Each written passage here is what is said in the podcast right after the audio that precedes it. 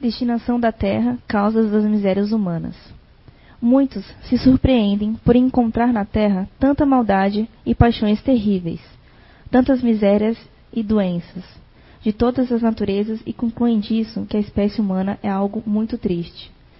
Este julgamento origina-se de um ponto de vista limitado e dá uma falsa ideia do conjunto. É preciso considerar que na Terra não se encontra toda a humanidade, mas somente uma pequena fração dela. De fato, a espécie humana inclui todos os seres dotados de razão que povoam os incontáveis mundos do universo. Pois bem, o que é a população da Terra comparada com a população total desses mundos? Bem menos do que a de um lugarejo em relação à de uma grande nação. Portanto, a situação material e moral da humanidade terrena nada tem de surpreendente se levarmos em Se levarmos em conta a destinação da terra e a natureza dos que a habitam. Muita paz. Uma boa tarde para vocês. Está ouvindo aí? E que Papai do Céu possa abençoar cada um de nós. Ou Mamãe do Céu, né? Você sabe? Me disseram que eu ia. Eu pensei que era um espírito, Bezerra de Menezes estava aqui. Mas não é não, foi o André que disse, ó, oh, tu vai estar de cara com Bezerra de Menezes. Fiquei curioso procurando, né? Mas está parecendo com ele. É, eu não tenho culpa. Hoje eu até esqueci de perguntar para o Lota quais são os países que estão conectados com a gente. Então, para todos os países que estão e para todo o Brasil que está conectado aí assistindo a CIU mais uma vez, né? O nosso muito boa tarde para vocês. E eu estava ali agora fazendo uma vibração porque foram me acordar, me acordaram que eu estava cochilando lá já. Mas o espírita disse que estava em desdobramento. Só quando eu me lembro para onde eu fui. É? Mas então, é, vamos às perguntas então, né? Aquelas que eu não souber responder, em outra ocasião a gente pesquisa e traz a resposta, sabe? A gente não sabe de tudo, né? Então, a primeira pergunta. Gostaria de entender sobre adiantamento moral e por que valorizamos mais as pessoas de fora ou do trabalho do que a família? E acabamos implicando com quem nos deu tanto? Então, não é, não é uma pergunta fácil, né? Mas vamos começar primeiro pela família, né? Uh, o clã familiar, a ideia precursora da família, é algo que eu acho fenomenal. Porque são pequenos mundos, né? Se a gente observar. Agora, são grupos diferenciados. Existem grupos de família que são por simpatia e afinidades, de marchas em comum no seu progresso. Já existem outros grupos que são por realmente por dívidas, resgates, reajustes. E aí é já aquelas famílias que a pessoa não sente tanta afinidade, né? Não sei porquê, eu prefiro fulana do meu trabalho, cicrano não sei de onde, né? Existe muito isso. Existem aquelas outras famílias que existem é, os dois, é misto. Existe os que vêm um pouquinho com simpatia, mas existe aqueles espíritos atrasados que a família aceitou em ajudar. Por isso que existe uma discrepância entre irmãos. Nós temos três irmãos assim, mas temos um ou dois que é assado. Parece que não, não, não tem, não é responsável, parece que, não, parece que é meio diferente. Então isso vem muito esses grupos familiares, né? Depois dos grupos familiares de reajuste, de afinidade, de simpatia, nós notamos que existem também é, grupos naturais de personalidade que têm uma tendência a valorizar mais o que é de fora do que o de dentro. Porque os de dentro não valorizam tanto a pessoa. Aí a pessoa passa desde criança a lavar louça na casa do vizinho, mas não lava de casa. Porque no vizinho tem aplausos, tem meu Deus, né? E em casa, vai lavar a louça. Aí eu não vou. Existem pesquisas que faz muitos anos que eu li, que até achava um pouco absurdo na época, mas hoje faz muito sentido. Que são pesquisas que falam que os caçulas da família, não importa, não são todos, a maioria dos caçulas e das crianças e rapazes que foi filho, filhos únicos, tem uma tendência a inconscientemente implicar com a família e ficar a favor dos funcionários. Mas também pode ser uma perturbação momentânea. Há também aqueles que se afastam da família por conta das religiões. Eu achava que era só a igreja protestante que fazia isso, aquelas seitas, mas eu vejo que o espiritismo acontece muito isso. Não é só protestante. O espírita, como ele saiu daquela cadeia energética que ele tinha de palavrões, não sei o que lá, aí ele vai para outra cadeia energética e ele não se sente melhor quando ele vai para os clãs familiares, porque só é bebida, falar de marca de carro, de pneu de carro, porque, ou fofoca, né? Então aí ele se distancia da família, o espírita também. Não é só o protestante que se distancia. Então tudo isso pode culminar numa falta de gratidão, como a pergunta também fala ali, eu acredito, né? Que aí a pessoa termina sendo ingrato. Aí termina o cônjuge, seja esposo ou esposa, dizendo, é, começa a, a, a vitimizar-se junto com a pessoa. Aí a pessoa acha que a família não tem razão e que, às vezes, até fica a favor de funcionários, a favor de pessoas que são até inimigo daquela pessoa da família, e ajuda até a passar a lenha da pessoa. Eu já vi esses casos. É? Mas qual é o conselho que eu dou em relação à família? Primeiramente, observar a gratidão. O que é que fez minha mãe, meus irmãos, minhas irmãs para comigo? Será que eu não estou num processo de agora de reajuste e estou olhando eles como se não fossem os meus familiares e eu vim para isso? Para olhar eles como meus familiares? Será que eu devo escutar aquelas pessoas que, entre aspas, são estranhas ou dar um crédito à minha família e concluir aquilo que nós viemos fazer aqui, que é nos amar? Fica aí essa questão para essa pessoa que fez a pergunta. Agora, quanto à questão moral, existe uma pergunta do Livro dos Espíritos, que é a questão, que é no capítulo das faculdades intelectuais e morais, que deixa bem claro isso, que é a questão 361 de O Livro dos Espíritos. Onde Allan Kardec pergunta mais ou menos assim: é, de onde, né, de onde o homem tira suas qualidades boas ou más? De onde vem essas qualidades? De onde vem? De onde tira? Mais ou menos assim. E a resposta da espiritualidade superior para Allan Kardec, em O Livro dos Espíritos, é a seguinte: diz mais ou menos assim, que essas qualidades encarnam junto com esse espírito, já vem nesse espírito.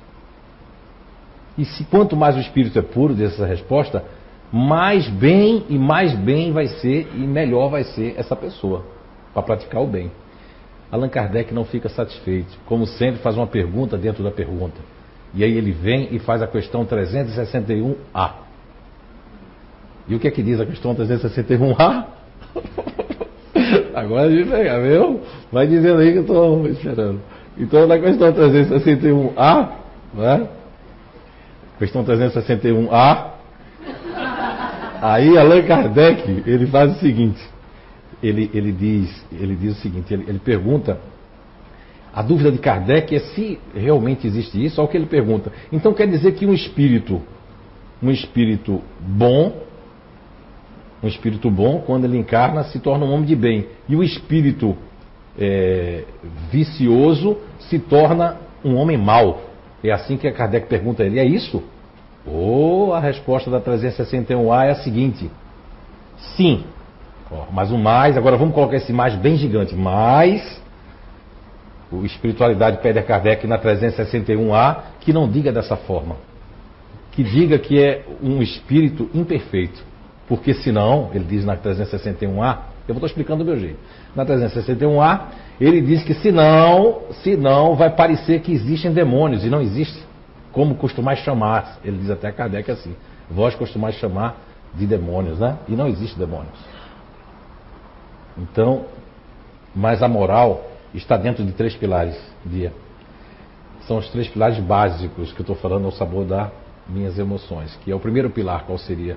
É o pilar intelectual do conhecimento, da experiência humana, de adquirir conceitos, adquirir aptidões, viver em grupos naturais onde vai ter tal e qual aptidão.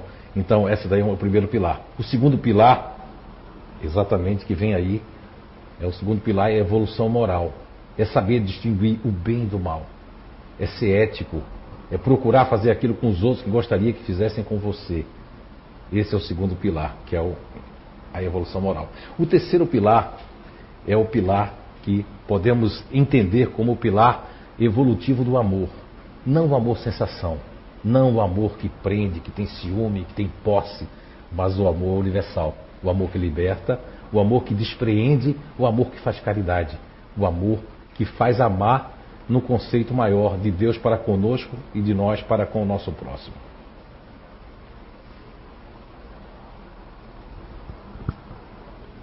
Próxima. Existiu ou existe o planeta de Capela e foram é, exilados na Terra? E existem outros mundos habitados fora a Terra? Uh, ah, tem gente pensando aí que tem ponto no meu ouvido. Não tem não. Tá? Aquilo é o ponto espiritual, tá? Só para a pessoa que pensou aí não ficar em dúvida, né?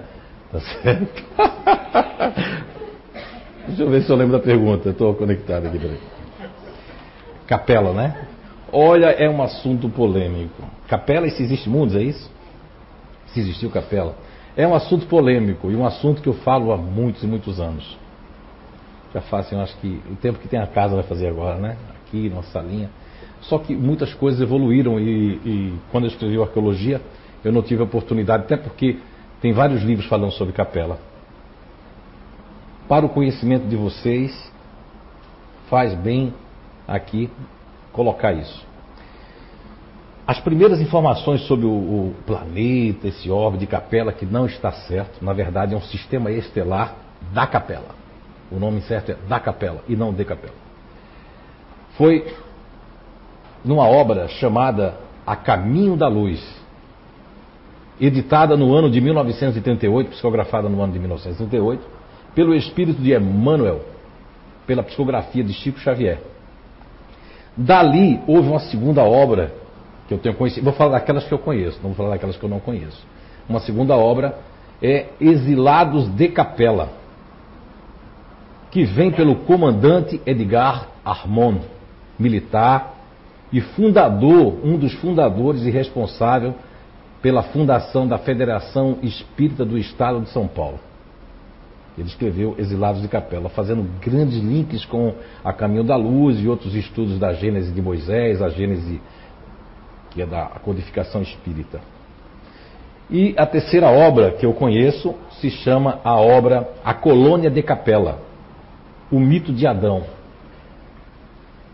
pelo Pedro Campos, que é o, o autor, mas inspirado pelo espírito de Yoshua Ben Nun. Esse é o terceiro livro que eu tenho conhecimento que fala sobre capela, né? Inclusive esse livro eu emprestei o André, já devolveu faz muito tempo, que é a coluna de capela, né, André? Isso. Mas capela foi é, existiu um mito, foi assim, os gregos, né? Que eu adoro a Grécia, todos os meus livros eu falo da Grécia, né? Que eu já vivi lá também, então, o doutor Hernando também viveu lá também, foi contemporâneo, certa parte comigo lá. E existia aquela mitologia, né? Não vou agora falar de mitologia grega, mas aquela questão do cocheiro, porque capela tem vários nomes: Alfa, Ágria, é, Cabra, Cabra por causa do, da, daquela questão que quem amamentou Zeus e tinha as duas deusas, que amamentou Zeus e tinha a cabrita, a segunda cabra e tal. Aí colocou cabra, né?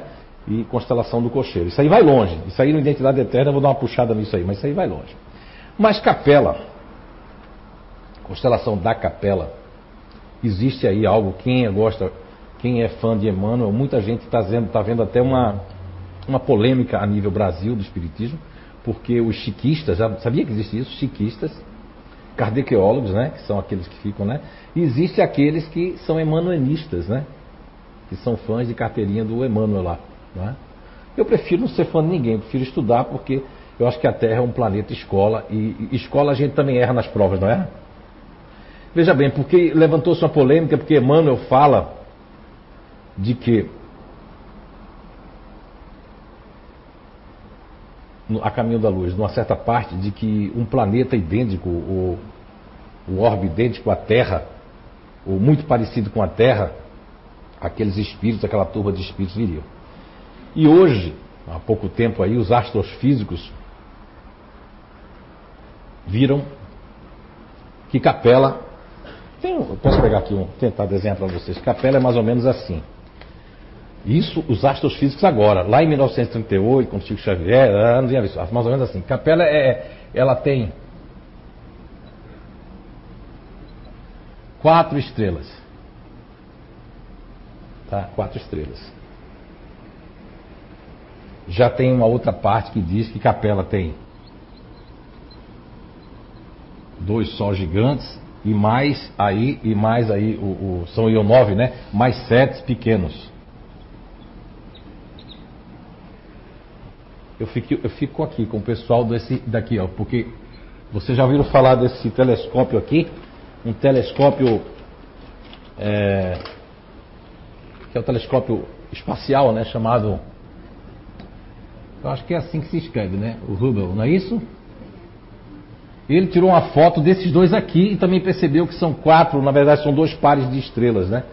E esses dois aqui são, ó, eles têm de, de 16 a 17 vezes né, o tamanho do nosso Sol, esses dois sóis aqui. Eles têm 78 vezes a luminosidade do nosso Sol. Vocês imaginem isso. 78 vezes. É por isso que no hemisfério norte a gente consegue ver. Tem gente que consegue ver lá a estrela, porque a junção das duas dá um brilho muito grande, né? E esses dois aqui são consideradas, esse par aqui, de estrelas anãs, mais avermelhadas elas, né? O Hubble tirou uma foto. Então isso cai por terra agora. Por que a ciência diz que não é possível ter um planeta igual, material igual à Terra? Por que não é possível? Por causa dos intricados gravitacionais que existem. Então, mas estão tirando como se fosse o nosso sistema. E por conta também da radiação. Imagine que é muito, né? Mas eu não, nem fico com esse pessoal aí que está dizendo isso, nem fico lá com a questão de Emmanuel. Existe uma questão no meio. E qual é a questão no meio? Vocês lembram que Plutão. Quem lembra de Plutão aqui? Levanta a mão, Plutão. Tem gente que nem conheceu. Plutão 81 anos atrás era considerado, considerado um planeta. Quando foi em 2006, deixou de ser planeta. Porque todas aquelas pessoas, a, é, os astrônomos internacionais, fizeram uma reunião e determinaram que agora planeta tem que ser na forma esférica. Tem um monte de objetos que tem lá. Mas sabe-se lá se a Terra lá no seu começo não era assim também, formando, cheio de coisas, cheio de objetos? Lógico que o Hubble está viajando até ele parar, ele vai tirar muita foto, né? Já tirou foto de um monte de lugares. Lógico, ele está tirando. Até onde couber o negócio, ele vai tirar, se recarregar. Aí muitos agora dizem, pô, então Emmanuel estava errado, porque disse que o planeta tinha. Não, não cabe ali um planeta igual à Terra. Mas aí o livro dos Espíritos está aí para nos esclarecer. E eu vou deixar vocês estudarem, até porque vocês querem ir lá de bandeja eles? Vamos lá. Na questão 172 do Livro dos Espíritos, Allan Kardec ele, ele pergunta se os outros mundos, assim, se, se, só existe, como se fosse só a Terra aqui, os diferentes mundos, né, para nós. Aí a resposta da 172 deixa bem claro que nós não estamos sozinhos no universo. Que existem outros mundos, que a gente transita, a gente não vem só para a Terra, a gente transita em outros mundos também. A gente vai para outros mundos. Agora, é vaidade e orgulho nosso achar, isso também está lá na resposta, que nós somos os únicos humanidades e inteligência na Terra. Não. Depois vocês leiam a 172. Mas eu quero focar mais na questão 56 e 57 de O Livro dos Espíritos. Porque na questão 56 do Livro dos Espíritos, Kardec pergunta mais ou menos assim: se a constituição dos mundos são iguais a, a, a são iguais em si. A resposta é não. Diferem bastante. São diferentes, não são iguais. E na 57, Allan Kardec pergunta, mais uma vez, né, essas diferenças. Aí, sabe o que, é que eles respondem na 57, os espíritos? Dão dois exemplos que eu acho fantásticos. Nunca vou esquecer na minha vida. Que é o exemplo do mar, dos peixes. Esse mundo que, se nós não conhecêssemos, não imaginaríamos que teriam peixe. Imaginaríamos? Mas Hollywood já imaginou sereia, né? Na é verdade, já imaginou aquele o boto, aquele cara que sai e vai, né, pegar as mulheres por aí, depois volta e vira boto de novo. Vê? Já imaginou tanta coisa. Agora, vejamos bem. Se nós não conhecêssemos o mar, não imaginaríamos que existiam peixes, né? Essa resposta da 57, muito boa. E também diz que os pássaros. A gente foi através da imaginação dos pássaros que se inventou o avião, deu vontade de voar, mas por assimilação de ver os pássaros. Então essa resposta da 57 eu acho fantástica, para explicar também que, agora, tem os místicos, porque o Brasil, o problema do nosso país, é que é muito místico. As pessoas gostam de, é de ver um negócio assim, é de balança, de, é de, quer saber disso, é da festa, né? Esse é o nosso país. Então não quer razão. Os caras da razão são chatos. Esse cara também não vê nada. E eu nem fico com o místico, nem com a razão a racional pura. Eu acho que existe verdade nos lados, sem ir para as pontas. Ficar aqui no meio, entende? Buscar um pouco daqui, um pouco daqui. Porque se você observar bem, tudo bem que não dá para existir um planeta realmente, o que o Emmanuel falou, cai por terra, porque Allan Kardec, em A Gênese, diz a seguinte forma: que se a ciência, né, de alguma forma provar que estamos errados, sigamos com a ciência, lado a lado com a ciência. Mas ele também diz, no, na sua formação da doutrina espírita, da ciência espírita, que é sabido e melhor rejeitar 99 verdades de que absorver uma mentira. Essa é a pessoa que fez a codificação espírita. Merece muito respeito. Agora, nessas questões, dá para entender também que se os mundos não são iguais, são constituídos de, de outros fatores diferentes, é possível que, como a Terra mesmo diz na, na 172, que nosso planeta é um. Ó, o que diz a 172 na resposta que o nosso não é nem o mais inferior, mas também não é o mais superior. Está muito longe da perfeição o nosso planeta. Assim diz a questão 172 do Livro dos Espíritos. Hoje é bom porque você tem um Google aí, você pode botar aí, ó, 172, vamos olhar, né? Até é bom para ver algumas coisas que eu não estou conseguindo falar.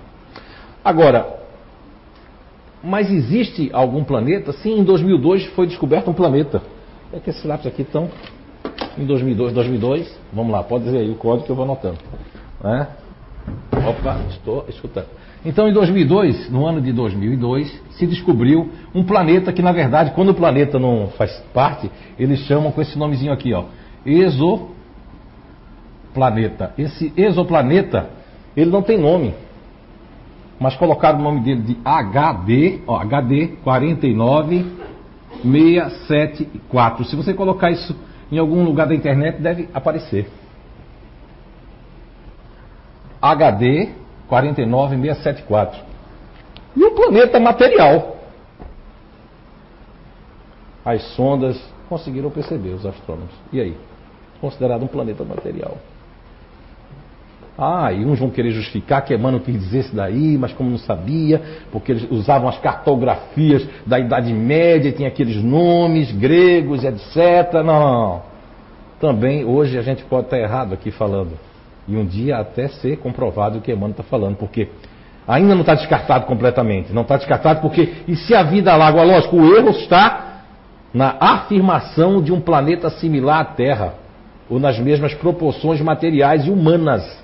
O que nós queremos comparar, e talvez o erro nem seja do Emmanuel, porque como médio a gente pode errar, o Chico Xavier pode escrever, alguma coisa pode sair. Esses livros foram revisados pela Federação Espírita Brasileira e quem sabe lá também não foi mudado. Eu soube que Chico ficava muito chateado porque tomaram os livros todos na época dele lá. A gente não sabe das coisas. Então, nem dizer que está errado o que Emmanuel falou completamente, mas hoje a ciência, pelo menos hoje, comprova que não faz sentido ter um planeta por causa dos intricados gravitacionais e principalmente por causa da, da questão da radiação muito forte, né? Porque são gigantes amarelas, são chamados esses dois sóis. São muito enormes, gigantes mais do que. E outra, Aí você tem que fazer um paralelo com os gigantes que já tiveram na Terra, com as raças, raças andâmicas. Aí vem um paralelo, tem coisas sobre o Egito que é muito mentiroso. A história lá conta outra coisa. Aquela expulsão que os egípcios expulsaram os hebreus não foi bem daquele jeito. Então tem muita coisa também que as pessoas acreditaram, porque vê filme, vê novela, mas que não foi daquela forma. Um dia a gente pode pegar cada assunto desse e trazer para debater aqui, para aprendermos. Isso sim é ter uma experiência intelectual ficarmos e não acreditar no Zé aqui que está falando só, mas ir em busca dessas informações. Pegar aqueles códigos ali e atrás para ver se faz sentido. E aí eu acho que essa pessoa que perguntou, agora comprova não só no livro dos Espíritos, como Esqueça o livro dos Espíritos, fazer de conta que todo mundo aqui é ateu. Ok? Mas aí provou que tem outro planeta. Agora, se tem vida lá, a gente não pode responder para ele, mas pelo que os espíritos, que não foi Kardec que escreveu, as duas donzelas estavam sentadas e a primeira parte do livro dos espíritos todinha ali foi completamente por se chama, como é que é o nome da sexta? Como é que é o nome, André? Por psicografia mecânica, né? Não é isso? Hã? Sexta peão, exatamente. Foi ali e as duas donzelas estavam lá. Então, ninguém tocou, foi os espíritos, não tinha ponto nem vírgula, tinha que revisar tudo depois. Ok? Então é isso. Como podemos ajudar pessoas necessitadas a encontrar o caminho para o crescimento e conhecimento espiritual, quando já não se tem mais esperança na mudança desse ser? Devemos desistir de tentar ajudar essas pessoas? O que fazer? Essa pergunta, pelo que eu me conectei com ela, é da internet, né? Que as outras, as pessoas estavam aqui, estão aqui presentes, né? Mas essa aí a pessoa não está. Mas, bem, me dirigindo a você da internet, olha, não é fácil isso aí que você está falando, não é uma tarefa fácil, porque nós aqui, dentro do CIU, há, há, praticamente 16 anos, temos tentado isso até com trabalhadores, com voluntários, com familiares nossos. E primeiro que tem que haver um dispositivo da pessoa querer ajuda. Por mais que a gente tente ajudar um familiar, às vezes até um filho, às vezes um esposo, uma esposa, um marido, não é? Nós não conseguimos porque a pessoa não está afim agora. Aí dá mil desculpa. Aquele Zé é um safado, né? Aquela dona Mia é uma, uma empantipática. Aquela aí, Deus me livre. Dona Mia, Deus me livre. Aquele André, cara de pato lá. As pessoas inventam um monte de coisa porque, primeiro, às vezes é com despeito. Até de você mesma ou de você mesmo. O despeito não começa conosco. Ah, porque fulano fala isso, sabe fazer aquilo. Não, não, não. O despeito às vezes é com você mesmo, porque queria ter. Eu conheço pessoas, grupos de, de, de inteligência, que se ele traz a ideia, beleza, mas se a outra pessoa traz, ele fica contra a ideia porque ele não trouxe a ideia. Então são muitos, são muitas nuances que existem nisso.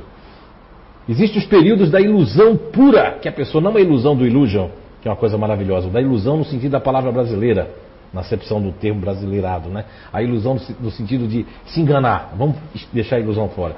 Do auto-engano.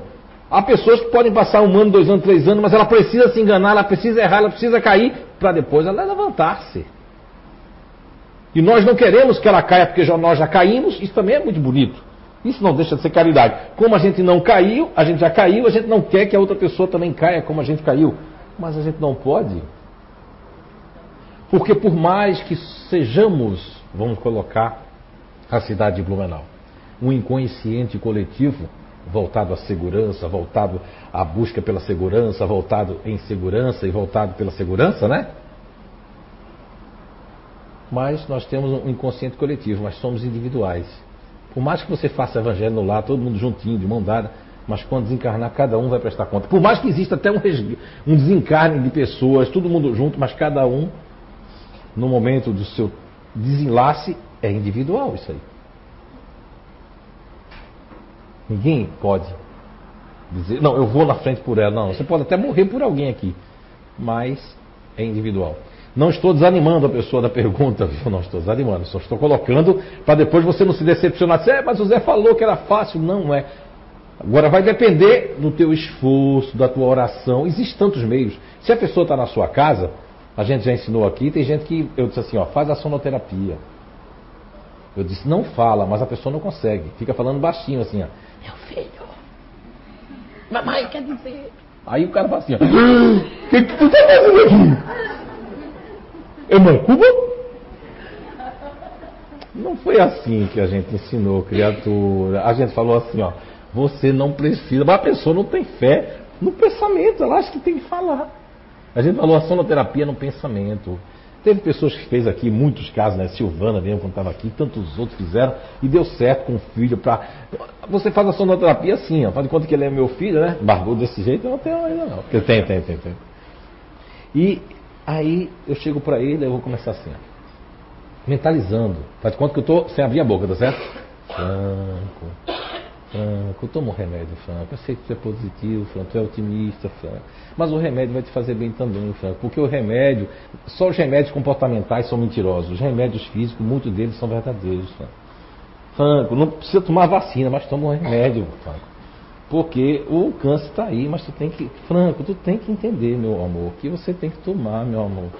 Olha, meu amor, agora eu faço pedir na Papai do Céu que a gente se encontre no mundo espiritual e tal. E você vai fazendo, vai falando. Quer dizer, isso aqui foi um teatro que eu fiz com ele, não quer dizer que isso esteja acontecendo. Não é? Mas, por que fez assim que eu estou batendo em ti? Ah, mas. É? Mas eu fui até um teatro sem saber de nada, inocente, sabe? Então, é? então mais ou menos assim, agora, pensamento, não é para falar. Isso também ajuda. Uma outra questão para ajudar quando a pessoa está necessitada, porque às vezes a pessoa está necessitada, mas minha querida ou meu querido, tem que passar por isso. Às vezes a necessidade, ó, eu aprendi uma coisa, que se você não der o peixe, se você der sempre o peixe, a pessoa nunca aprende a pescar. Porque tem pessoas que compram pessoas, mas não é porque quer comprar a pessoa, a culpa compra. Para poder atender a minha culpa, eu digo, uh, toma aqui. Ah, eu me sinto menos culpado. Quando a pessoa compra um carro, né?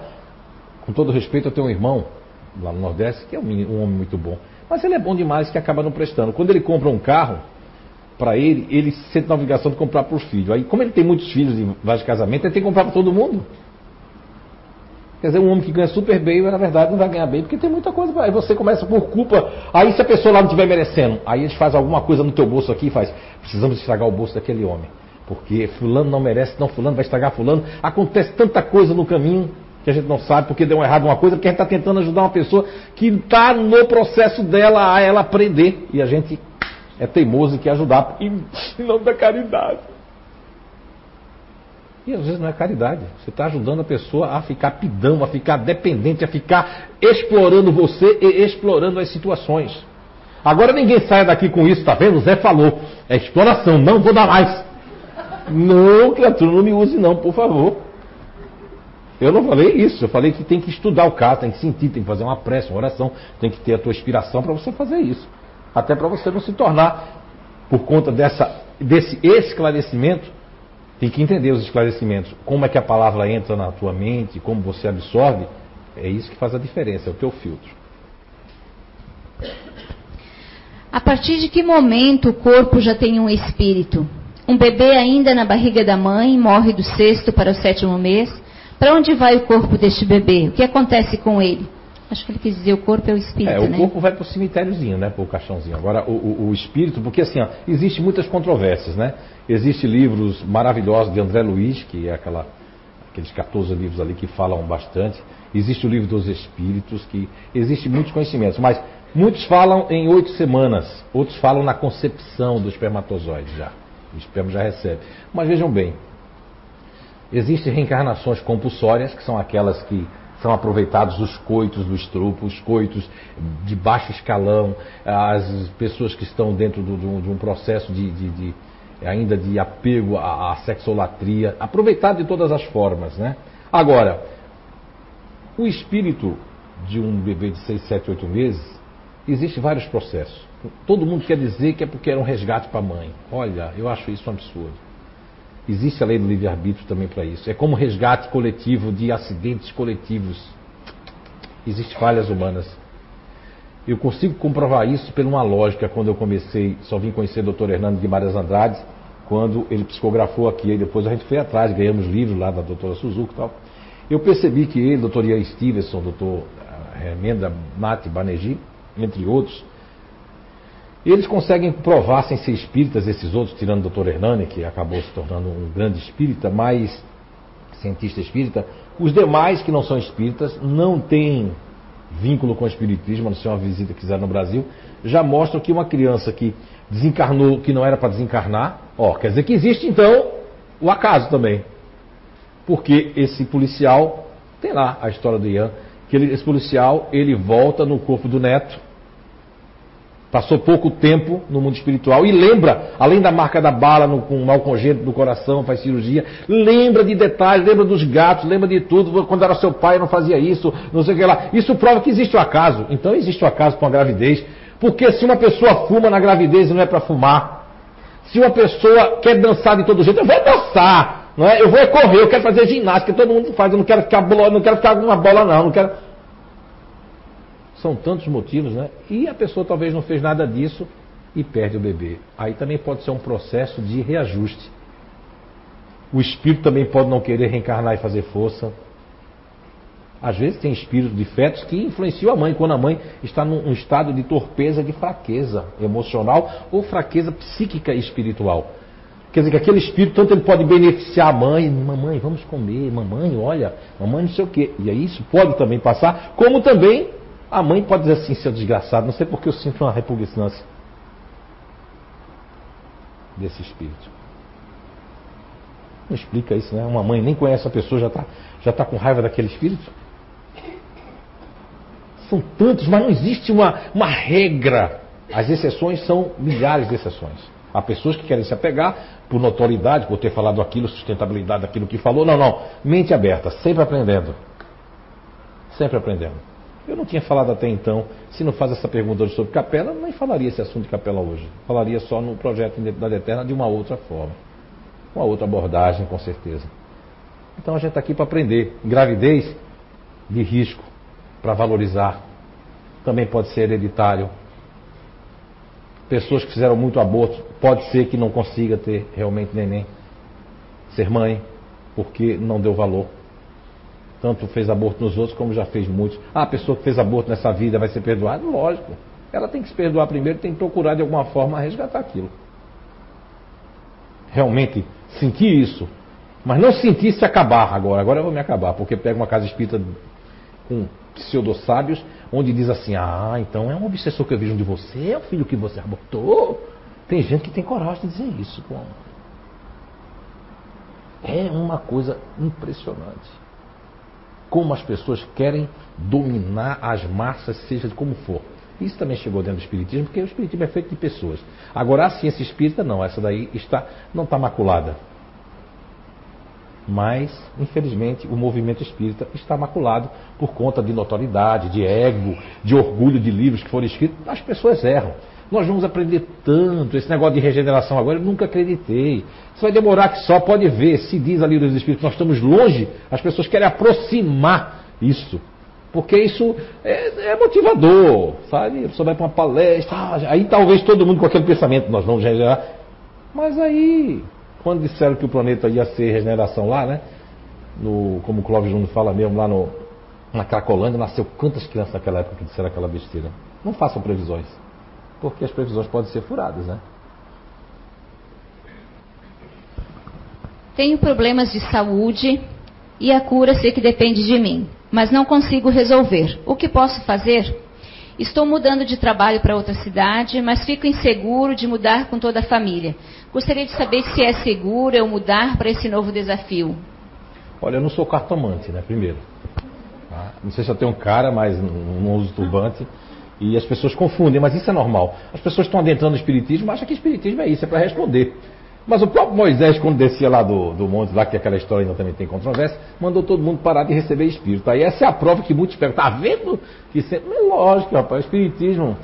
Olha, a reencarnação, quando o Espiritismo nem sonhava existir na Terra, que sempre existiam os Espíritos, já se falava em reencarnação, os hindus lá, os livros dos Vedas lá, mais antigo do mundo já se falava. Toda, toda a Ásia, praticamente, todo mundo do Oriente sabe que é reencarnação, só ocidental que não sabia disso. Porque é aquele povo né, que acredita nisso aí. Tem gente que acredita em Adão e Eva ainda.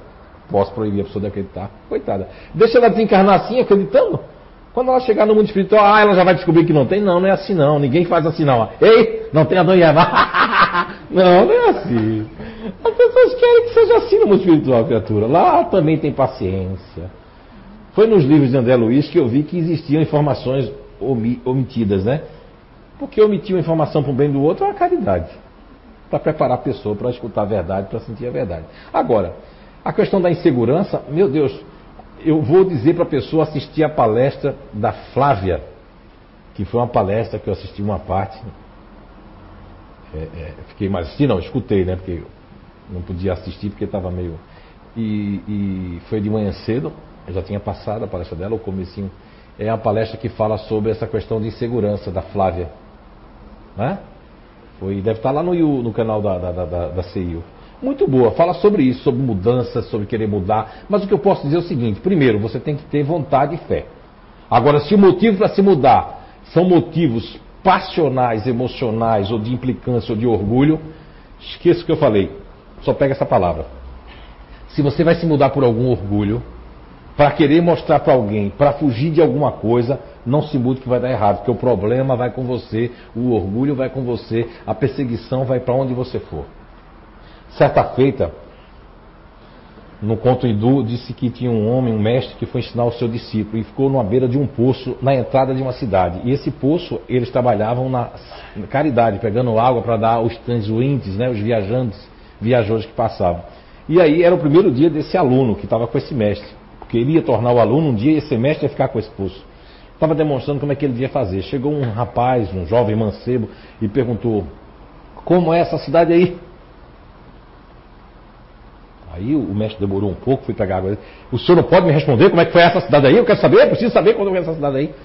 Aí o mestre botou água para ele. Tome água primeiro, meu filho. Não, eu preciso saber, eu preciso saber como é que é essa cidade aí. Tem gente que é o dia todo assim. Aí o mestre assim, como é a sua cidade? Ah, a minha cidade é um bando de gente invejosa, fica olhando a vida dos outros, é fofoqueiro, a gente tem uma coisa melhor, eles querem possuir. Aí o mestre respondeu para ele, essa cidade é igualzinha a sua. Ele disse, ah, então nem vou para essa porcaria. Puf, nem tomou água foi embora. Chegou uma outra pessoa. O mestre pegou a água para a pessoa, a pessoa tomou água primeiro. Primeiro perguntou, como é que é essa cidade aí? Eu gostaria de saber. Aí o mestre, tome água primeiro, meu filho. Aí o homem tomou água. Sim, mas como é essa cidade? Aí o mestre perguntou para dar ao aluno a lição, né? Como é a sua cidade? Ele disse, ah, minha cidade é uma coisa muito boa, olha, a gente é amigo, a gente planta, a gente é caridade, caridade um com o outro, a gente se ajuda, sabe, a gente se respeita. Eu só estou saindo lá mesmo porque o meu pai e minha mãe, eu fico muito dependente deles e eu queria fazer alguma coisa sozinho também. Eu não acho bom, eles estão velhinhos e tem que trabalhar para o meu sustento, sabe? E eu gostaria de conhecer outras coisas, outros mundos. E aí o velho respondeu para o rapaz, o mestre: Essa cidade aí é do mesmo jeito que você está falando, igual a sua. Ah, quando o rapaz foi embora, aí o, o aluno, por isso que eu digo, quando a gente não entende as lições, a gente fica revoltado com pai, com mãe, com família, com palestrante, com o guia espiritual da casa, com todo mundo, porque a gente não quer aprender a lição. Aí o rapaz já fez, mestre, eu não gostei do que o senhor fez. Nós fazemos isso. Até com Deus, com todo mundo a gente faz isso. Com os da guarda, nós somos birrentos, né? Orgulhosos. Não gostei, porque o senhor não foi verdadeiro. Primeiro o senhor falou uma cidade, depois o senhor falou outra. Aí o mestre disse para ele, meu filho, os ambientes quem faz é a pessoa. Se você vai para uma outra cidade com vontade de vencer, com vontade de se dar bem, com fé em Deus e fazendo o melhor, nada vai acontecer com você. Por que agora estou tendo interesse no Espiritismo? Poderei usar o estudo do Espiritismo, meu conhecimento, para ajudar minha família? Olha, pode sim, mas tenha cuidado. Tem gente que quer usar o conhecimento do Espiritismo GA. Já ouviram falar GA? Goela abaixo. Começa a discutir. Primeira coisa errada. Lição número um, erro número um. Espírita que se diz espírita, ou que quer realmente ser um espírita, ele não discute religião com ninguém, nem tenta dar sermão em ninguém. E nem fica, ah, eu não aguento esse protestante. Aquela mulher de Jeová mesmo. Agora, uma vez a minha esposa teve que fazer isso, coitado, porque ela foi obrigada. Porque a gente morava na rua Goiás aqui, e aquelas senhoras vinham todo domingo ali, né? E insistia, quando mudava de grupo, insistia. Aí um dia, ela, pela conta dela e risco, quando ela chegou, fez assim: Olha, eu vou agradecer a senhora, mas a gente é espírita, a gente já é espírita. Nunca mais a mulher passava na nossa calçada. Ela estava lá do outro lado. Durante anos eu observei isso, nunca ela não tocava. E quando alguém jovem fazia assim, ia ali fazia. Botaram, eu acho que até no mapa. Né? Aquela casa, não. Então, o cuidado de usar o conhecimento espírita, muitas vezes a pessoa quer usar o conhecimento espírita de acordo com as suas imperfeições. E acaba criando imperfeições dentro das mensagens, né? Sejam ditas aqui nas palestras, sejam ditas nas psicografias, sejam ditas no, na própria leitura. Tem gente que faz o evangelho no lar assim, de quem é isso aqui? Posso pegar? Aí pega, dá licença, pega. Lê o evangelho assim, quatro pessoas da família. Mas os orgulhosos. Agora, Os orgulhos. Quer dizer, você está fazendo uma briga gélio, não é o evangelho. Você quer um desabafo gélio, não é evangelho. Então, usar o conhecimento espírita é fantástico. Não é? Porque você. Sabe qual é o melhor conhecimento espírita que você deve usar? O exemplo. Muitas pessoas vieram parar aqui na casa espírita porque me conheceram na vida profissional. Tem muitos aqui. Eu já falei daquele de Oswaldo, que não sabia. Tantos outros que vieram aqui porque queriam saber a minha religião. Por causa do teu comportamento, o que tu fala, o que tu faz. Agora, se. Ah, não, mas eu tenho uma coisinha contra o Zé. Meu Deus, você está sendo perturbado. Porque eu, eu e todos os trabalhadores aqui, a gente faz questão de dizer nessa tribuna que nós não somos santos. Nós temos os nossos, né? E você também não os tem. Então, o primeiro ensinamento para ajudar o familiar é perceber que você também tem vícios, que você também tem que melhorar e não querer melhorar só o familiar. É bom usar o conhecimento espírita, mas nas medidas e ter conhecimento. Aí é que está. Tem gente que quer usar o conhecimento sem nem ter o conhecimento. Isso não é conhecimento de profundidade, isso é pseudo-sabismo. Eu nem sei nada ainda. Eu estou há alguns anos, né, quase 30 anos, 30 anos já passou aí, mas eu ainda estou aprendendo tanta coisa, quase que eu não sei nada ainda. É muita coisa. Nessa encarnação eu não vou conseguir nem, nem um pouquinho ainda, porque é muita coisa. E se vive tão pouco, né? 80, 90 anos, não é? A pessoa só vê que passou quando faz essa idade. Aí quer ser espírita, quer ser crente, quer ser salvo no hospital, no leito. Aí eu quero, agora eu quero tudo. E o espiritismo é tão bom, não proíbe nada, Ninguém quer saber se você vive com a pessoa do mesmo sexo, porque aqui a gente vê espíritos, não vê pessoas. Agora aqui já tivemos casos de, não é? De pessoas do mesmo sexo viver, nunca vi nenhum desrespeito, nem ficar. Já tivemos pessoa que vive com outra pessoa do mesmo sexo ficar paquerando aqui, como hétero ficar paquerando aqui assim, ó. Não é? Ou vem para aqui não com a intenção, porque diz que é só na igreja católica a pessoa ver o vestido dos outros, lá é vestido, roupa, né? Aqui às vezes é eu acho que é de outras vidas. Marcelo, estou apaixonado por você. Bateu um negócio. Então, o conhecimento espírita, ele tem que ser libertador, não ser uma coisa que vai causar dor nas outras pessoas. E tem que, eu aconselho que faça assim, mas com medidas, como a gente toma aquelas medidinhas, aos poucos, para não deixar a pessoa, ih, ih, tu tem agora espiritismo. Tem que ter pessoas cuidado, mas deve sim faz bem, primeiro você tem que ser o exemplo. Se você é o exemplo, os outros aí vão querer ser da sua religião. Porque foi o que aconteceu com Madre Teresa de Calcutá, já contei diversas vezes. Ela estava em Bombaim, né? agora é Mumbai, né? Falando, se fala 300 dialetos fora da língua local, e ela estava com um, uma pessoa agonizando, ela colocando guentes na testa dele, ali no colo dela, e ele falava um dialeto lá que ela não entendia, aí passou a enfermeira, falava o dialeto dele, disse, irmã, irmã, ele quer, ele está ele tá querendo, é, é, ele vai falecer e quer ser da sua religião, ele quer pronunciar o nome da sua religião várias vezes para em agradecimento por isso. Aí ela responde que para dizer para ele que a religião dela é o amor.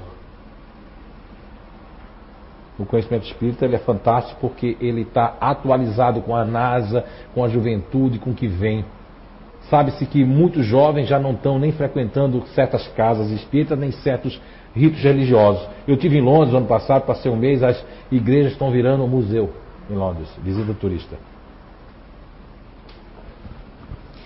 Muitas pessoas vão e vêm nas nossas vidas. Muitas vezes desperdiçamos as oportunidades pois não enxergamos que a pessoa tem a nos oferecer. E quando menos esperamos, essas pessoas retornam, reaparecem na nossa vida como uma segunda chance. Como saber se é uma armadilha do destino? Como saber se devemos aproveitar essa outra chance que a vida está oferecendo, nos está oferecendo? Olha, o destino não faz armadilha. Nós criamos armadilha para nós. E um relacionamento quando volta precisa de dois aspectos básicos. Ele aconteceu realmente por acaso total. Eu não estava pensando nisso, porque quando acontece algo com a gente que a gente nem estava pensando, ele é mais verdadeiro. E quando a gente está provocando, porque o pensamento é força. Assista a palestra da Katia Freiner também. Muito boa sobre o pensamento. O pensamento tem força.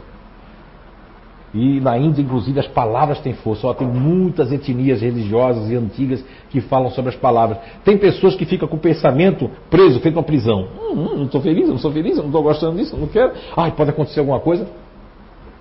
Esse negócio de intuição de acontecer, o grupo de, de comportamento da, da, da, minha esposa, é, todo mundo sabe que é fazedor. Os fazedores, assim como futuristas e outros, pensam o pior que vai acontecer com o filho. E nunca aconteceu. Quando veio acontecer com minha filha, foi um acidente, ela já tinha já é, muito mais de, de. Que idade você tinha? Não sabe não, ela não sabe, era 14. Acho que atingiu o crânio dela na época, é verdade, rachou. Na é verdade, rachou, foi a sorte, né? E, e papai do devolveu ela de volta. Todo mundo achou que ela estava morta, né? Agora todo mundo sabe que ela é filha, né? Do Zé Araújo. Não é? E, então, acha que vai acontecer alguma coisa ruim. Tem esse pensamento. Então, se o destino não prega armadilha, mas eu sei que foi um jeito de falar, eu entendi, tá? Não estou aqui. Rep... Ah, eu já não gostei do Zé porque ele disse. Ah, não, eu sei, é uma forma da língua portuguesa de dizer que o destino está pregando armadilha na gente, né? Mas se aconteceu sem você pensar e aquilo aconteceu, você tem que dar algum crédito nisso. Meu, tem que dar algum crédito nisso. Eu não estava pensando em nada. Isso aconteceu comigo, poxa, merece um grande crédito. Pode, pode ser a segunda chance da vida. Porque a gente nunca é aquela pessoa boa, né? Tem gente, tanto mulher como homem, que tem tendência cafajestada. Sabia? Parece que eu, aí tem gente que acho que é meu DNA. Não, meu filho, não tem no DNA assim, ó. Procura-se um cafajeste, procura uma mulher bem sem vergonha. Não, não tem isso, cara. Até porque você, eu até vou indicar para a pessoa ver assim, ó, o destino não é brincalhão. Na questão, é, é, é, a gente falou aqui da, da questão hoje sobre a questão da moral, né? Qual foi a questão que eu falei? 60 aí? Não, 60 aí? Um.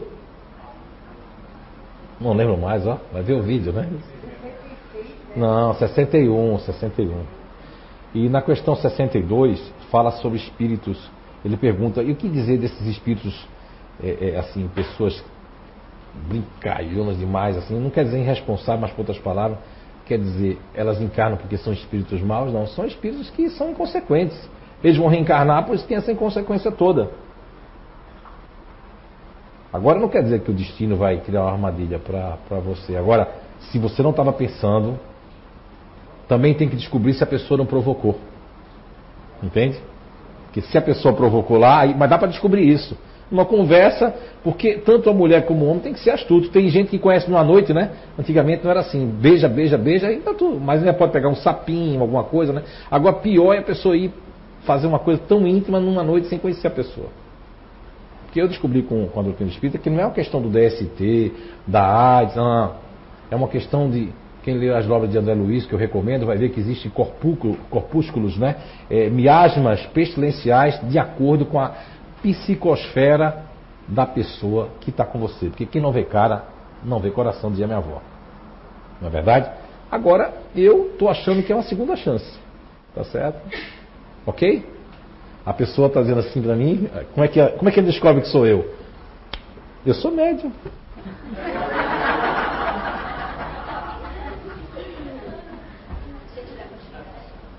Oi? Continuidade? Ah, já está terminando? Falta cinco. Não é? Mas eh, não é uma hora e dez que eu tenho, não. É uma hora só. Ah, não, já passei. Sabe que é uma hora perguntas e respostas. Vocês querem que acabe agora ou mais cinco minutos? Levanta mais cinco minutos. Quem quer mais cinco? Olha, eles querem, então não posso dizer nada. Então, corra. Pessoais, eu não entendo o que é pessoais. É, você vai tirar uma loto? Pergunta sobre familiares. Ah, espíritos? É. Olha, é, olha, é que assim, ó, se os espíritos estiverem aqui, eu psicografo, né? Por exemplo, já houve perguntas e respostas aqui no meio, né? Eu já fui para lá e depois voltei. É, teve gente hoje que estava torcendo, a tomara que já deu um negócio dele assim e ele vá.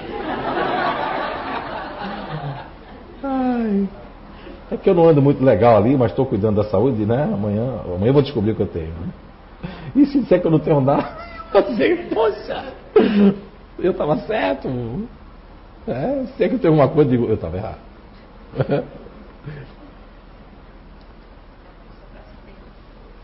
Essa é a pergunta da internet. Desculpe. Pergunta da internet.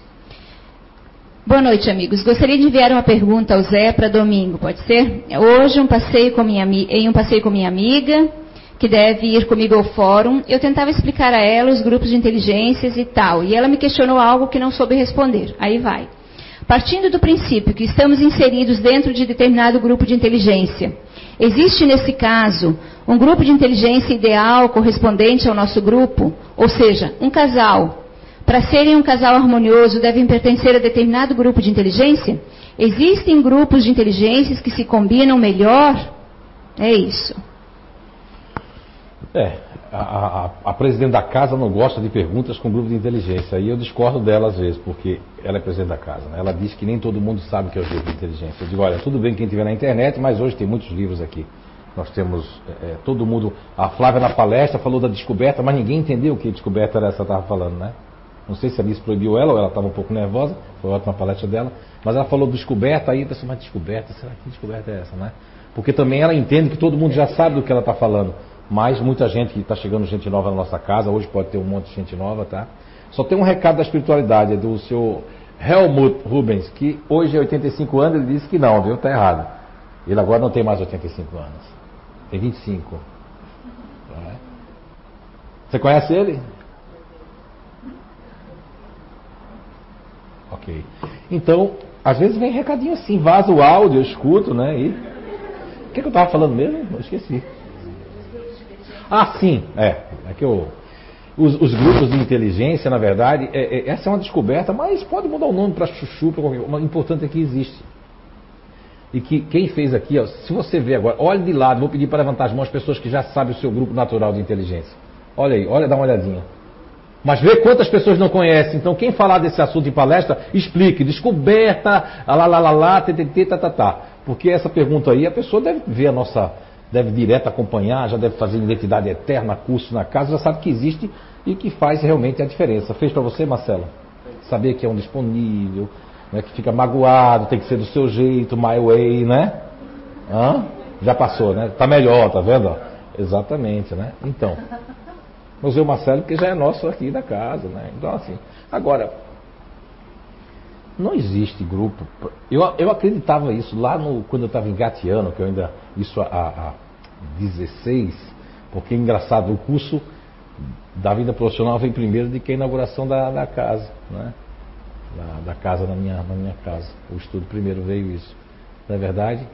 E o que, que acontece? Eu achava que existia grupos que tinham mais afinidades. Não existe. Você vê que existem grupos bem antagônicos, como agora eu vou imitar. Eu digo sempre para minha mulher que ela devia ter casado com o neutro, porque ela, ela podia mandar, não que o neutro mas assim, é mais, mais quieto, mas eles têm uma tendência a paquerar, a gostar de neutros fazedores também. Porque o neutro é assim, é tranquilo, né? Aparentemente tranquilo, né? Carinha sempre bonitinha, os neutros.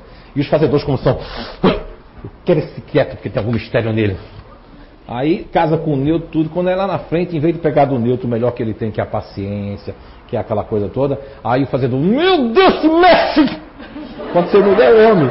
E o neto fica assim, que estresse, Deus me livre, vou esconder tudo dessa criatura. Não vou falar mais nada daqui para frente. Eu não quero, eu não quero conflito.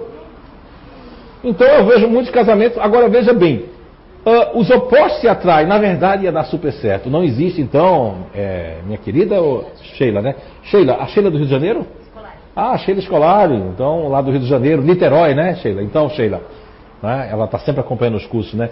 Uh, Sheila, fale para sua amiga, diga para ela que não existe grupos. O, os, os, grupos se atraem, os opostos se atraem. Eu conheço pelo menos uma dupla de neutro há muitos anos atrás. Ela é nutricionista, ele é professor de, Kung Fu, Taekwondo, Karatê, de, de coisa lá. E eles são dois neutros. Eles me disseram que quando eles estavam de férias, moravam na rua Amazonas, tiveram férias igual, igual. Nunca mais eles queriam tirar férias iguais. Porque os dois tiraram férias, teve que acabar tudo dentro do armário, não queriam sair de casa porque não tinha dinheiro para viajar. Quando acabou tudo, foi um assim do lado do outro para o bistec comprar. Bom, bom, bom. Eu estou exagerando um pouco, tá? Os neutros não se chateiem comigo. Por quê? Né? Eles disseram que aí, ó, eles queriam que um, aí um, quando liga para pizza é assim, tá, pede a pizza. Aí ela faz, pede você, pede você, pede você, pede você, o que, é que você quer? Não, o que você quiser eu quero. Aí o cara da pizzaria não aguenta e faz, Margarita! Resolve a situação. Agora, nunca conheci um casal de intimidador. Porque deve ser pura, né? né? Deve ser assim, adrenalina demais, porque deve ser um negócio. Fazer amor, então, imagino que é porrada para todo lado. Acho que vai dar sangue. Não é? Nunca imaginei. Nunca conheci também. Mas já conheci um casal, né? Um casal de distantes. E ele, cada um vivia com um jornal, silêncio total e não tinha nem faxineira nem nada, para não ter barulho nenhum. Conheci casal de fazedores também. Eles tinham três pias. Uma pia bonita para todo mundo ver, uma pia para o pessoal lá, quando fazia as coisas, né? E comiam fora para não sujar a pia.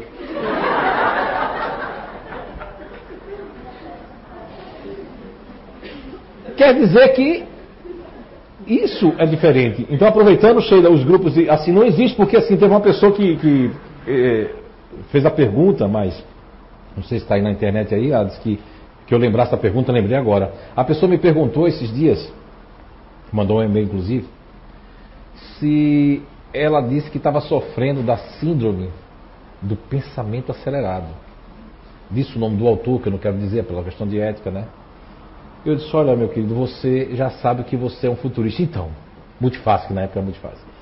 Ele disse que, então, é isso que eu estou desconfiado, que eu não tenho essa síndrome, porque o senhor me provou que tem um monte de gente naquela sala também que era igual a mim também, e que também não para de pensar nem na hora do sexo, não para de pensar em lugar nenhum, tá assim a pessoa, hum, hum, já entendeu, agora já está já tá em outro lugar, não é? Está lendo, mas está pensando em outra coisa, e quando quer entender, aí volta ali, né? Então isso não é, isso não é esse pensamento acelerado, porque disseram que é da modernidade, que isso é uma doença, que eu tenho que tomar remédio, meu querido, não tome remédio. Você não tem doença nenhuma. Você faz parte de um grupo natural futurista. Agora você está muito acelerado porque você está sem foco. Aí não sabe para onde atirar. Todo futurista, quando está sem foco, ele não sabe. Ah, não sei se eu quero, não sei se eu não quero, não sei se eu gosto, não sei se eu não gosto. Depois tu pega o foco, meu Deus, tu pode beliscar ele e diz, ah, não sei nada. Né? Vai embora. Então não existe grupo melhor ou pior para viver com as pessoas, não é? É? Olha, eu gostaria de dizer para vocês que talvez a gente não agradou a todo mundo, né? Talvez teríamos muito mais perguntas. As pessoas que fizeram as perguntas espirituais, eu sinto muito, mas é, é, hoje, se tivesse acontecer, aconteceria. Não me nego, os seus espíritos, né? Dá aquela dose que eles dão assim de anestesia, eu já entro, né? Mais um pouquinho. Meu, quase que meu queixo cai aqui. Não acredito. Eu acho que eu vou desencarnar dessa vez. A não ser que eu vou chegar em casa e vou apanhar. Quando sonhamos com um familiar desencarnado, pode ser uma visita? Como diferenciar um sonho com uma mensagem espiritual de um sonho comum ou imaginação? Só um pouquinho, Mia. Uh, a Natasha está dizendo que era bom buscar uma, fazer um outro exame e buscar uma outra pessoa, tá? Mudar de canal de médico, tá certo? Olha, vou cobrar isso, Natasha. Recadinho pra família, só porque você é da casa, olha. Mas pode fazer agora. Quando sonhamos. Procede isso? Vai procurar, né? Ó, a mãe tá fazendo assim, mas ele sempre faz assim. Quando sonhamos com um familiar desencarnado, pode ser uma visita? Como diferenciar um sonho com uma mensagem espiritual de um sonho comum? É difícil. Imaginação? É difícil porque eu, eu, eu, acompanhei ao longo dos anos pessoas que sonhavam em preto e branco. Eu ficava imaginando, nunca sonhei em preto e branco. A não ser uma coisa muito antiga que eu nem tenho certeza se aquele sonho é em preto e branco ou as imagens na televisão que eu estava vendo em preto e branco com meu irmão, como se fosse passado na Segunda Guerra Saúde. E assim, o que, que acontece? Sonho é muito complicado, porque o sonho ele é fragmentos de uma vida que a gente está vivendo junto com o nosso afastamento do corpo. Mas tem muitas mensagens que vêm truncada, trincada, mas tem as mensagens. Eu acho que a sensação que a pessoa sente e a lembrança durante o dia é o que faz se foi um encontro espiritual. Porque eu já tive isso. Sonhar e até esquecer do que eu sonhei, né? Meu Deus, tu lembrar de manhã cedo, né? Não tem pessoas que. Tem, tem hora que tu vai. Antes de acordar, não parece que tu estás caindo na cama quem já teve isso, levanta a mão, segurar na cama assim, dizer, meu Deus, mas é porque veio voando. É não. Você sabia que nós temos um sensor que quando alguém vai entrar no nosso quarto pode dizer que a gente acorda, a gente volta para o corpo, né? Só quem bebe realmente não volta para o corpo. Acorda! realmente não volta, porque o cérebro está entorpecido, mas a pessoa está ali, nem saiu dali. Não é verdade? Porque o espírito deve ficar bêbado também. Pensou? O espírito do mundo espiritual. é. E tanta bebida. Então, assim. Essa é a verdade. O, o sono e os sonhos, existe um capítulo que eu sempre estou mencionando eles, é da questão 400 até 412. Você vai ter grandes explicações sobre o desenlace do espírito no corpo físico. Os fragmentos, quando você sai durante o dia, que eu já tive isso, de esquecer o sonho, a gente esquece, mas tem aquilo que fica voltando na nossa mente, né? Em forma de intuição. Ah, já valeu. Agora, distinguir isso, eu seria um déspota, dizer que dá para distinguir. Se eu mesmo não consigo distinguir ainda. Porque, lógico, o que eu sei distinguir é quando tem um desdobramento. Aí realmente eu lembro como saí do corpo, como entrei, entrei na casa da pessoa, senti vazar a porta. Isso aconteceu só três, quatro vezes na minha vida. Nem tenho certeza se foi quatro vezes, tem que contar direitinho, lembrar. Uma vez foi o Caminheiros do Bem, o livro que nós vamos estar relançando aí, Esse aí eu me lembro que eu escorreguei com o padre, onde eles escorregaram, me levaram lá para ver aquele negócio, me assustei com algumas coisas. Foi tão real que aquilo, meu Deus, parecia que eu estava vivendo ali que não vivia aqui. Veja tão real que foi. Lembro detalhes até hoje. Isso sim, é um desdobramento realmente inato, né? Mas tive poucos também, porque os médios eles têm algumas classificações em seu cérebro, no seu perispírito, que proporciona tais e quais momentos. E não proporciona esses daqui ok? Mas dá para descobrir. Leia da questão 400 até 412 de O Livro dos Espíritos. Se nascemos num determinado grupo de inteligência, o que dizer do livre-arbítrio? Ele se torna condicionado? Já falei assim. a gente tem uma, uma, a gente tem uma ideia de que nós temos livre-arbítrio. Há muitos anos que eu falo aqui na casa que esse livre-arbítrio, ele é de certa forma, não livre-arbítrio assim, livre-arbítrio nas decisões, mas por exemplo, se eu venho numa base de um disponível, como o Marcelo, por exemplo, é? eu venho como emocional, primeiro eu venho para sentir dentro do emocional e para doar, mesmo que eu tenha vontade de ser egoísta, de ser ruim, vai ser uma luta comigo mesmo. Mas aí eu fico culpado, eu não quero que ninguém pense mal de mim, não é verdade? Ah, eu tenho que voltar lá, eu tenho que fazer. Veja, ah, mas aí não houve livre-arbítrio, mas não é um condicionamento legal? Porque eu estou me reformando, não é o melhor para mim? Agora onde é que está o meu livre-arbítrio, Zé? Ah, está no que eu vou fazer com isso. Não é verdade? Olha, a gente foi fazer uma pesquisa, eu, diretor de uma empresa, e foi inédito aquilo. A gente reuniu na empresa, na área comercial, quatro pessoas que estavam faltando esses dois dedos que puxa o gatilho. Todo mundo tinha perdido os dois dedos quando criança ou quando rapaz. Não é muita coincidência, e todos disponíveis vai ver que essas pessoas tivessem dois dedos e ia querer matar alguém. Então já esses dois dedos, já não mata ninguém.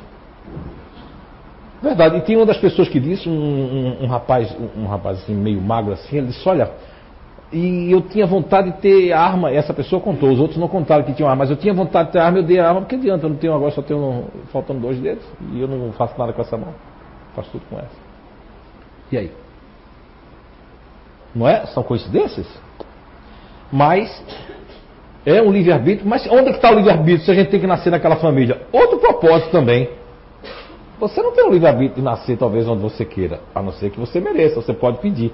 O livre-arbítrio pode começar na minha programação reencarnatória. Como também eu posso dizer, ah, eu quero ir no planeta Terra porque eu quero encontrar pessoas que eu muito amei. Quero educar, quero ensinar, já que eu saí da terra, quero voltar para lá. Aí alguém vai dizer para ti assim: olha, tem certeza, lá tu vai ter vontade de fazer sexo, lá tu vai ter vontade disso, tu vai ter fome, vai querer comer buchada, vai querer comer não sei o quê. Aí tu diz: sim, mas mesmo assim eu vou me arriscar, eu quero. Lá tu vai ficar doente, vai ficar tonto, vai ter desinteria. Não, mas mesmo assim eu quero. Vai ter gente que vai te fazer isso contigo, vai ter gente que vai fazer macumba, outro vai querer derrubar. Aí a pessoa diz: mas eu quero ajudar mesmo assim você quer ajudar. Porque uma decisão sua. Aí o livre-arbítrio foi seu de descer na terra ou não.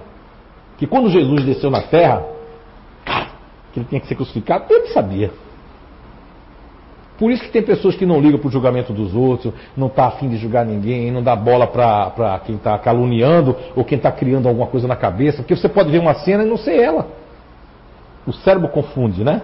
As coisas.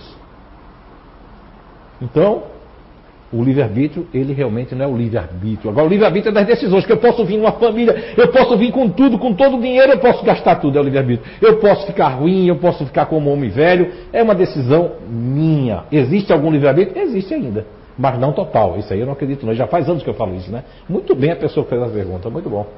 Agora eu acho que é a última.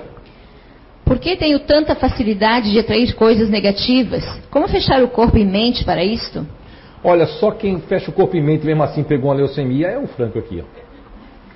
Mas no caso dele foi porque ele, quando estava na invenção de aparecer um monte de abutre, aí fizeram, vamos adoecê-lo, porque aí os abutres, ele vai esquecer os abutres, vai ter que cuidar do espírito do corpo, vai ter medo de morrer ou vai ter assim, e aí quando os abutres passar a fase que os abutres perdeu o contato dele, né? O contato assim, onde é que está o Franco, vê aí, registra, vê o contato, onde é que está aí o sinal dele, não, não tem sinal, não tem sinal, então vamos desistir, vamos pegar outro, aí desistiu, aí ele fica bom.